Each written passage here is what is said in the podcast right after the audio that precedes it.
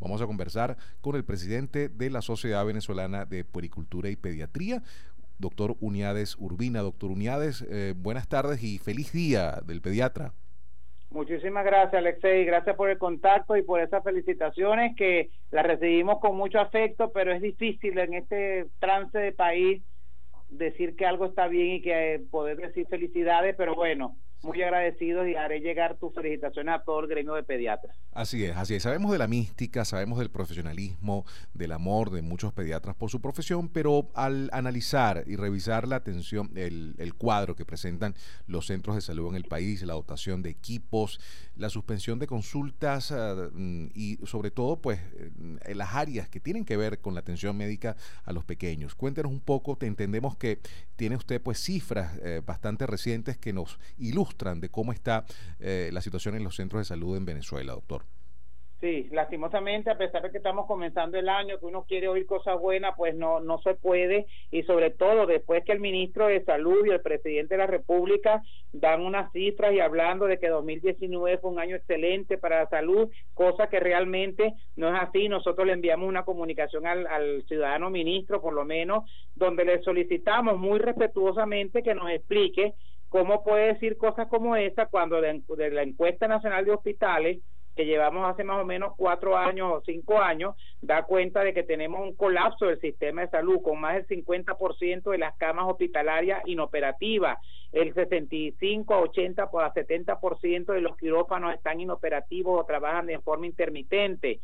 eh, los equipos de radiodiagnóstico como tomógrafo, resonador magnético, en el 85% de los hospitales donde había esos sistemas están dañados, no, no, no se le hizo mantenimiento preventivo y se dañaron, donde el 80% de los laboratorios donde se debería hacer toda la, la, química de los pacientes están prácticamente inoperativos. No hay servicios de dietética para los pacientes. En nuestros hospitales los pacientes con suerte comen, como vieron el año pasado las mamás del Hospital de Niños J.M. Los Ríos, denunciando que lo que comen a veces es pasta sola, sin sal, o arroz solo sin sal, lo que ellas llaman una arepa viuda, que porque no tiene más nada que la propia masa. Entonces no es justo que en un país como Venezuela, con las ingentes cantidades de dinero que aquí se han producido, y se han recibido por la renta petrolera, estemos en unas condiciones cuando hasta la, de, esta naturaleza. Hasta el año 2000, Venezuela era el abanderado junto con México y Brasil en salud en Latinoamérica, hoy ya estamos en las postrimerías de esa lista, casi a la par de Haití, que es el país más pobre de la región.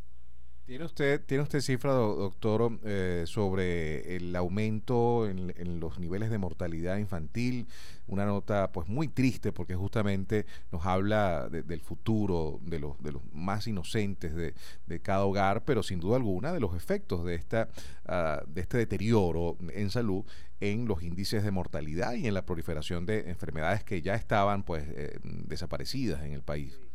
eh, recordándole a los oyentes que el Ministerio Popular de la Salud, infringiendo la norma y violando el derecho a la salud, desde el año 2016 no publique el anuario que por ley nacional e internacional deben publicar. Y antes de 2016 no conocíamos la cifra de 2019, o sea que tenemos tres años sin saber las cifras, pero en ese momento, 2016, la mortalidad infantil aumentó en 30% en relación al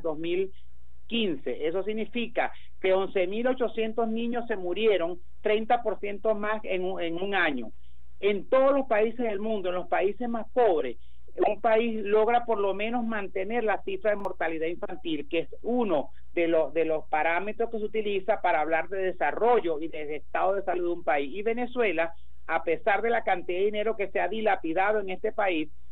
aumentó un 30%. Y cuando hablamos de la mortalidad materna, que se refiere a la cantidad de madres que mueren con cuestiones asociadas al embarazo y al parto, es una cifra realmente espeluznante. Aumentó como un 60%, tuvimos más de 125 muertes por 6.000 nacidos vivos, que eso lo tienen más o menos los países de África subsahariana, que por cierto, mucha gente cree que África está peor que nosotros. De acuerdo a la CEPAL, cifra de 2019, Latinoamérica completa es la, el área más pobre y más desasistida del mundo, aunque mucha gente habla de África como si fuera no, nosotros no nos parecemos a África, África se está pareciendo a nosotros.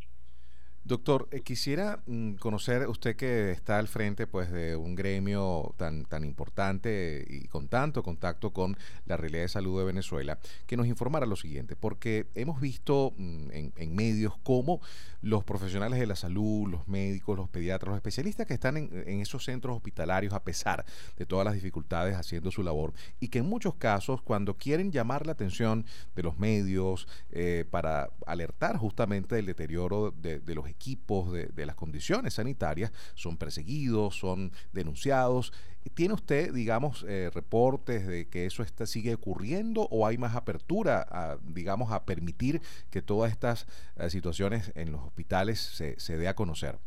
No, no, sigue igual. Hay prohibición en los hospitales de que la prensa de ningún tipo que no sea oficialista entre a los hospitales. Siguen amedrentando a los médicos, a las enfermeras, cuando salimos a protestar a la calle por el beneficio de los pacientes, porque realmente nosotros ni siquiera salimos a protestar por los míseros sueldos que se recibe en los hospitales, que va más o menos por cinco dólares al mes y en muchas ocasiones, como hemos visto en la prensa nacional, en las redes sociales, como en la maternidad, en el Hospital Vargas, mandan a los colectivos armados eh, a, disolver las protestas normales, porque no solamente protestamos el gremio de salud, sino también vamos acompañados por los familiares, que son que son los que reciben el impacto directo de este colapso de salud. Bueno, doctor Eniades, de verdad que muchísimas gracias y esperamos que en un futuro contacto podamos hablar de, otros términos ¿no? de esta situación. El doctor Unidades Jurubina, quien está al frente de la Sociedad Venezolana de Puericultura y Pediatría.